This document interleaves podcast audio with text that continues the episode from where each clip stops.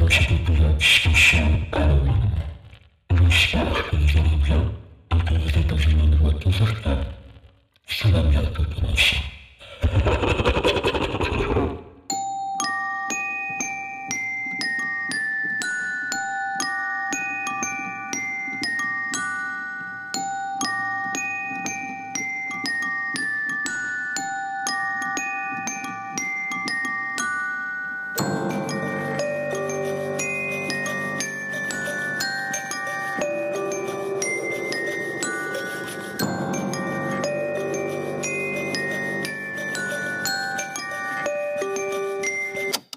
Bonjour ou bonsoir les amis, j'espère que vous allez bien. Je suis désolée pour cette intro un peu flippante, mais au moins vous êtes dans l'ambiance.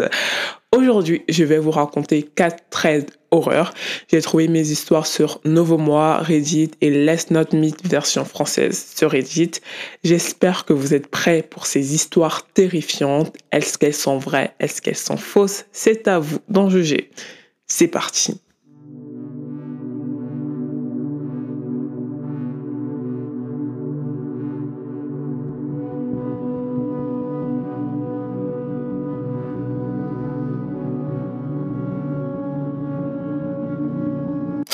La première histoire, je l'ai trouvée sur Novomois et elle s'intitule La station service.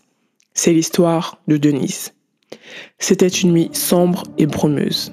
Denise avait de la difficulté à rester éveillée et la route était trompée. Le niveau d'essence commençait à être dangereusement bas et elle n'avait aucune idée d'où se trouvait la prochaine ville. Juste au moment où elle allait arrêter la voiture pour dormir sur le bord de la route, elle aperçoit une petite station d'essence décrépite. Elle s'y arrête. Le commis semble très discret par l'arrière de la voiture de Denise pendant qu'elle lui demande de faire le plein. Il s'exécute enfin, mais il lui demande d'ouvrir le capot parce qu'il y aurait un problème. Le cœur de Denise fait trois tours. Denise, là, elle est pas bien. Elle est seule, dans une petite station-service crasseuse au milieu de nulle part et le commis a de drôles d'agissements. Il lui demande de sortir de la voiture pour venir voir le moteur. Denis le fait, tout en se demandant pourquoi elle ne se met pas à crier. Dès qu'elle arrive devant la voiture, il l'attrape par le bras et lui dit ⁇ Cette voiture a besoin d'un remorqueur. Vous devez venir avec moi dans mon bureau. ⁇ Puis, le commis lui met la main sur la bouche et l'entraîne de force à l'intérieur du bureau. Une fois à l'intérieur, il lui dit il y a un homme couché sur le siège arrière de votre voiture. Nous devrions appeler la police. Denise, apeurée, part en courant vers sa voiture et file à toute vitesse. Au bout de quelques minutes, Denise regarde dans son rétroviseur elle voit un homme avec un chandail à capuchon et une hache dans la main sur la banquette arrière. D'un mouvement de bras, il décapite la pauvre femme avec sa hache. Le cadavre de Denise a été retrouvé quelques jours plus tard. Des années après ce drame, la police a enfin pu mettre la main sur le meurtrier. C'est la fin de cette première histoire. Elle fout les jetons. Je pense que tous les gens qui possèdent une voiture vont regarder à mille fois euh, leur banquette arrière, arrière pour voir s'il n'y a pas un putain de meurtrier avec une hache. Maintenant que nous sommes bien dans l'ambiance, passons à l'histoire numéro 2, une histoire satanique.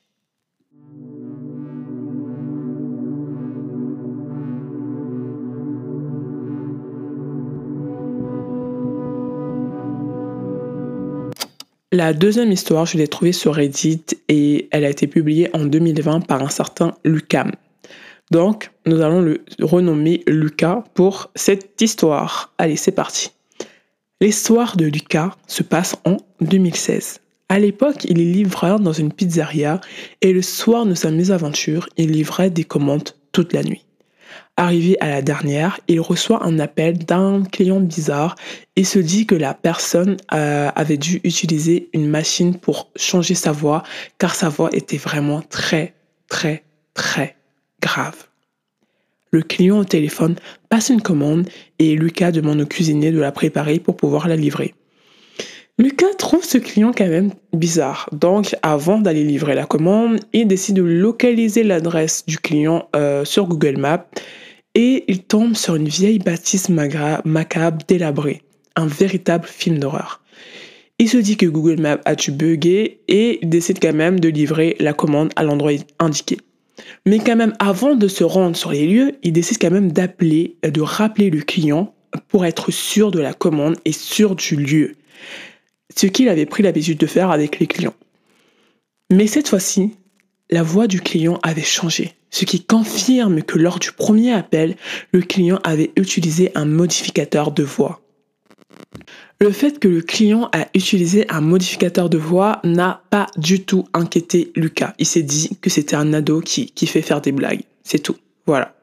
Il décide donc de livrer la commande.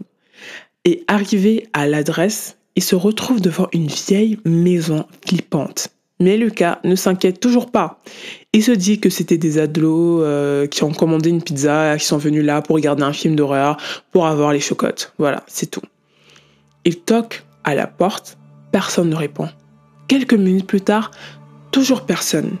Lucas décide de rappeler le client, mais cette fois-ci, personne ne répond. Il rentre à l'intérieur. La porte était très fragile, donc facilement ouvrable.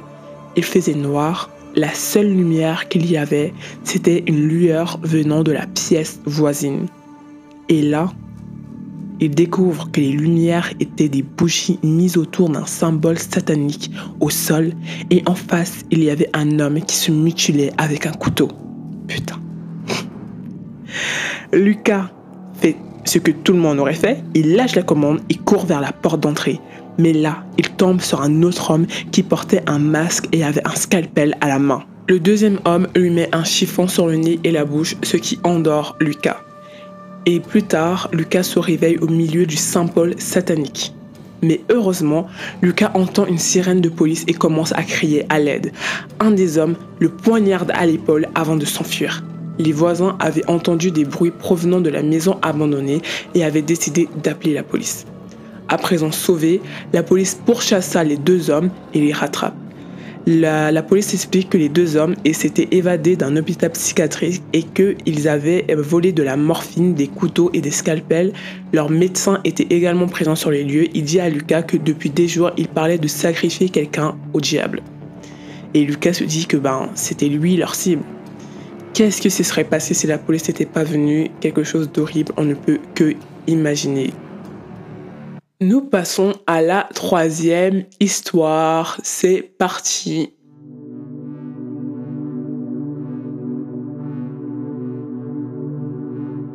La troisième histoire s'intitule Le vieil homme du parking. Je l'ai trouvée sur la version française du Let's Not Meet sur Reddit et elle a été publiée par Ucula j'ai décidé de la surnommer, de la renommer Ursula. L'histoire de Ursula se passe à Lyon. Pour vous permettre de mieux comprendre l'histoire, il faut décrire en détail où c'est arrivé. L'immeuble d'Ursula est un grand immeuble, tellement grand qu'il comporte deux entrées différentes avec environ 100 mètres de distance entre elles. Ces entrées sont séparées de la porte de l'immeuble en elle-même car elles permettent aussi de passer derrière l'immeuble où se trouve le parking pour les habitants de l'immeuble. Ces deux entrées, on va les appeler l'entrée A qui est une porte seulement pour les piétons et l'entrée B qui est une porte pour les piétons et c'est aussi là où se situe le portail euh, qui s'ouvre grâce à un badge pour les véhicules. Enfin bref. L'événement s'est déroulé il y a quelques semaines maintenant. Ursula a un nouveau boulot. Elle a deux horaires. Une semaine où elle travaille de 6h à 14h et une autre semaine où elle travaille de 14h à 22h. Le jour de l'événement, Ursula travaillait le matin. Même si son travail se trouve à 7 minutes de chez elle en voiture, elle décide quand même de sortir de chez elle à 7h30 pour bien arriver à l'heure et aussi pour bien se faire voir au sein de l'entreprise vu qu'elle vient d'avoir son boulot. lorsqu'elle sort de son immeuble pour aller au, parking, pour monter dans sa voiture, elle voit au loin une silhouette. C'est celle d'un homme qui se tenait debout près de la porte A. Ursula explique que euh, les portes A et B pour les piétons sont toujours ouvertes. Seules les portes de l'immeuble qui mènent au parking sont fermées. Bref, cet homme était donc à l'entrée de la porte A et se tenait debout et fixait Ursula sans dire un mot. Comme il était 5h30 du matin, Ursula ne pouvait pas bien voir le visage de l'homme puisqu'il faisait encore nuit et, que l'homme était assez loin d'elle. Même si elle ressent des frissons en le voyant, elle décide quand même de ne pas prêter attention. Son objectif pour elle, c'est de monter dans sa voiture et d'aller au boulot. Une fois dans sa voiture, une fois qu'elle a démarré sa voiture, elle regarde dans son rétroviseur et elle voit l'homme se diriger vers sa voiture en courant. Elle n'a pas le temps de réfléchir, elle met la première et se dirige à grande vitesse vers le portail pour essayer d'échapper à l'homme. Sauf que le portail met 15 secondes à s'ouvrir. Et 15 secondes, c'est largement suffisant pour que l'homme puisse atteindre la voiture d'Ursula. Ursula voit l'homme s'approcher de plus en plus de sa voiture en courant et elle a eu le bon réflexe de fermer toutes les portes de sa voiture avec le bouton qui permet de fermer les portes de la voiture. L'homme réussit à atteindre la voiture d'Ursula et il tente d'ouvrir la porte, mais plus qu'il n'y arrive pas, il se met à crier sur Ursula avec un couteau à la main en disant Ouvre la porte. Il était vieux, mince, habillé un peu comme un fermier, il avait les dents presque noires. Ursula était tétanisée, tellement tétanisée qu'elle n'arrivait même plus à respirer. Mais elle réussit à se ressaisir et quand elle voit que le portail est ouvert, elle fonce en laissant l'homme derrière elle et l'homme continuait encore à lui crier dessus. Ursula arrive au travail à bout de souffle. Malgré tout ce qui vient de se passer, elle décide de ne pas appeler la police car elle pense que l'homme est sûrement parti et que la police se déplacerait pour rien. De plus, elle vient c'est un nouveau travail qu'elle vient d'avoir. Elle ne veut pas commencer à rater des jours et aussi elle pensait que personne n'allait la croire donc elle s'est dit je ne dis rien. Ce jour-là donc elle finit à 14h, elle rentre pendant la journée, aucune trace de l'homme. Le lendemain matin, elle a le réflexe de prendre une batte de baseball au cas où elle recroise l'homme pour et qu'elle doit se défendre. Et rien du tout, elle ne le croise pas ce jour-là. La journée se passe bien, elle finit le boulot à 14h, elle rentre chez elle, aucune trace du vieux. Le lendemain, cette fois-ci, Ursula ne prend pas la batte de baseball puisqu'elle pensait que l'homme ne reviendrait plus. Cependant, une fois la porte de son immeuble ouverte, juste derrière la porte, le vieux l'attendait avec un couteau à la main. Et sous le coup de l'adrénaline, Ursula réussit à lui mettre un coup de poing au visage, ce qui secoue un peu le vieux et cette fois-ci, elle fait demi-tour jusqu'à son appartement. L'homme a tenté de la suivre, mais son bâtiment est tellement grand et il y a des couloirs partout. C'est un véritable labyrinthe. C'est le seul moment où tu es contente que dans tes couloirs, c'est un putain de bordel. C'est vraiment le seul moment. Cette fois-ci, elle en a marre. Elle appelle la police et la police vient 15 minutes plus tard. Malheureusement, la police n'a rien trouvé. Mais le bâtiment d'Ursula est équipé de caméras de surveillance, que ce soit à l'intérieur de l'immeuble ou bien sur le parking. Et donc la police a bien vu que l'homme était mal intentionné et ils ont dit à Ursula qu'ils feront des patrouilles autour de chez elle. Deux jours passent et c'est bon. L'homme est capturé par la police à 5 heures du matin. Il rôdait autour du bâtiment. Il attendait Ursula encore une fois avec un couteau à la main. Une semaine plus tard, Ursula reçoit des informations de la police. Ils l'ont prévenu que l'homme est bel et bien en prison et qu'il était recherché par les services de police pour meurtre d'une jeune fille ainsi que pour plusieurs tentatives de viol. Voilà, maintenant, je, pense que les histoires avec les voitures... Ayez toujours de quoi vous défendre dans votre voiture. C'est ça la de l'histoire. Ayez toujours de quoi vous défendre dans votre voiture. Voilà. Passons à la dernière Histoire.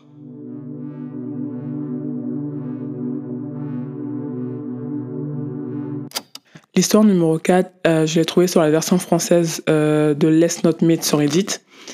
Et elle s'intitule Toujours écouter son instinct. Je vous dis la morale avant de commencer l'histoire, c'est toujours écouter son instinct. C'est littéralement le titre de cette histoire, toujours écouter son instinct. Car quand les choses vont mal, ton corps te le dit, tu le ressens à l'intérieur de toi. Toujours écoute toujours ce que ton corps te dit, écoute toujours ton instinct, écoute toujours ce que tu ressens. Cette histoire, c'est l'histoire de Clara. Elle s'est déroulée il y a 5 ans, donc en 2016. Clara venait d'hériter de la grande maison de ses grands-parents qu'elle venait de perdre. Cette maison était belle, très spacieuse, mais le deuil étant trop grand, trop douloureux, Clara décide de vendre la maison parce que ça lui rappelait trop de souvenirs et elle pouvait juste pas y vivre en fait. Donc, Elle a passé tout un week-end là-bas afin de vider et de nettoyer la maison pour qu'elle soit nickel au moment de commencer les visites. Clara a fait l'état des lieux euh, de la maison pour s'assurer que tout était en bon état, mais la serrure de la porte arrière de la maison qui donnait sur la cuisine était cassée et elle ne fermait plus à clé. Retenez ça, c'est très très important. Donc Clara savait qu'il fallait changer à tout prix la, serrure, mais elle s'est dit, euh, elle a trop de boulot ce week-end, elle va s'occuper pendant la semaine et qu'il n'y a rien qui pressait parce que vraiment la maison était dans un quartier tranquille, sans problème, donc la maison ne risquait rien. Le lendemain, la maison est nickel. Clara a nettoyé la maison de fond en Donc ce jour-là, elle a trois visites un charmant couple avec un bébé qui ont finalement trouvé que la maison était trop vieillotte pour eux et ne souhaitaient pas faire des travaux. Puis Clara, elle a fait visiter la maison à un couple de vieux qui se disaient être intéressés par la maison. Mais bon, ça se voyait qu'ils n'étaient pas vraiment intéressés et Clara savait qu'il n'allait jamais la rappeler. Puis finalement, Clara fait visiter la maison à un homme d'une cinquantaine d'années qui disait venir pour lui, sa femme et sa fille. Il posait énormément de questions sur la maison et Clara s'est dit génial, j'ai trouvé quelqu'un intéressé par la maison.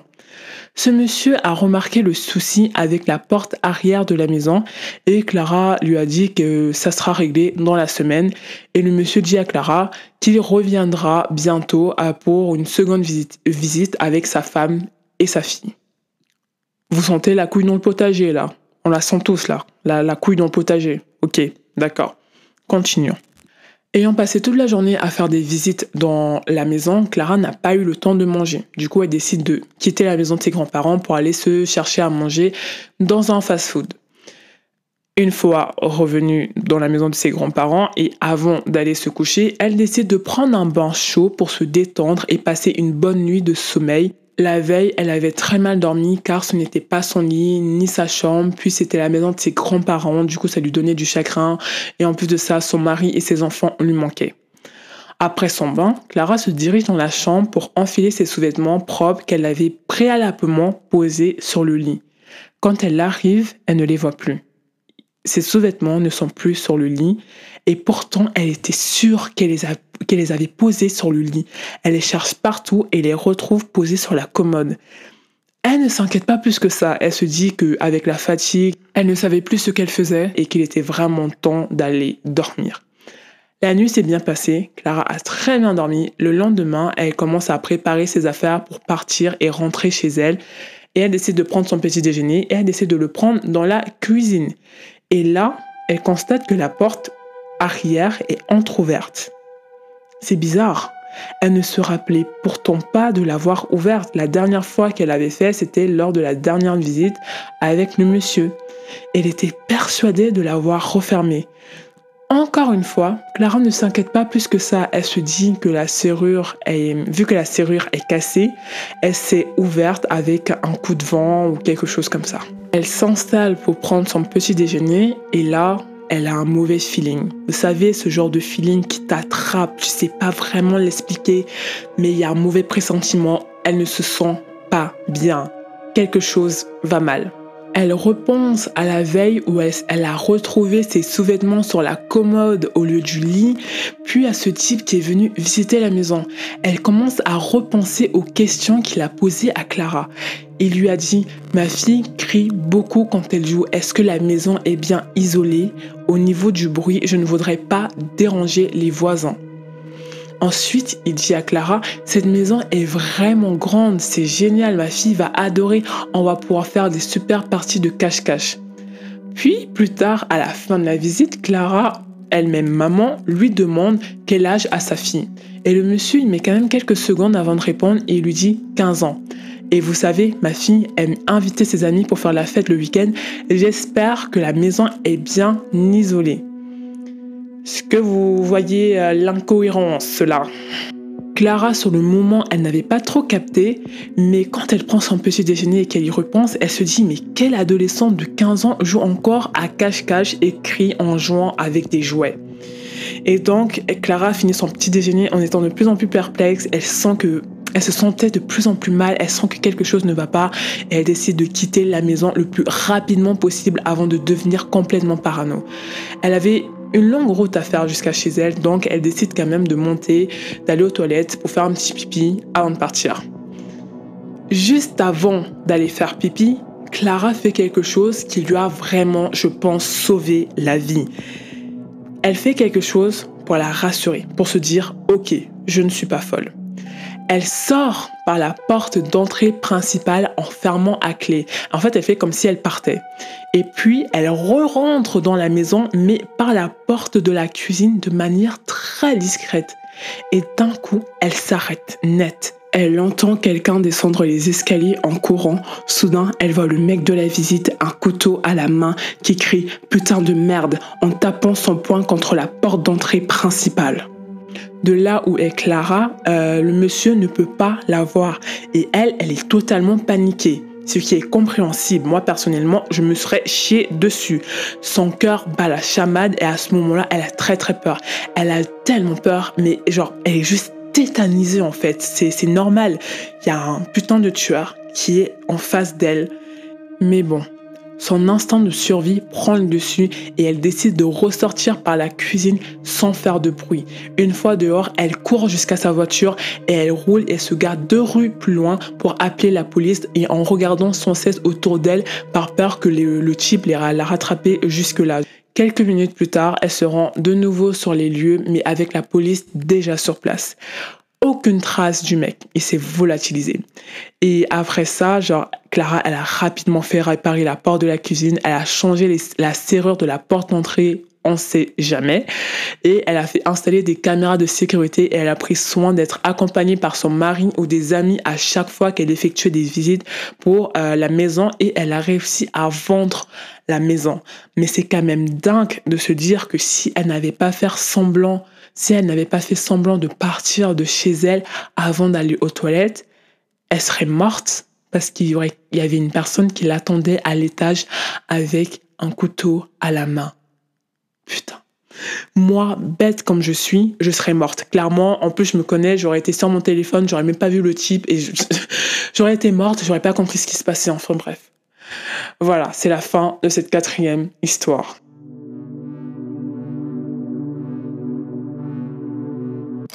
C'est également la fin de cet épisode. Vous avez survécu aux quatre trades d'horreur. Bravo à vous. Franchement, je sais pas comment vous avez fait. Moi, je vous les racontais et j'étais en train de flipper ma race. Si vous aimez les traits d'horreur et si vous voulez que j'en fasse plus, envoyez-moi un message, dites-le moi en plus de ça, j'ai une autre histoire pour vous qui s'appelle Le Malchanceux, un autre trade horreur qui fait vraiment flipper. Mais bon, je vais pas vous la raconter parce que bah, l'épisode touche à sa fin. Donc, si vous voulez vraiment euh, d'autres trades d'horreur sur, euh, dans ce podcast, bah, dites-le moi. Il n'y a pas de souci, je vous le fais avec grand plaisir. Sur ce, écoutez toujours votre instinct, prenez soin de vous. On se retrouve très bientôt pour un prochain épisode.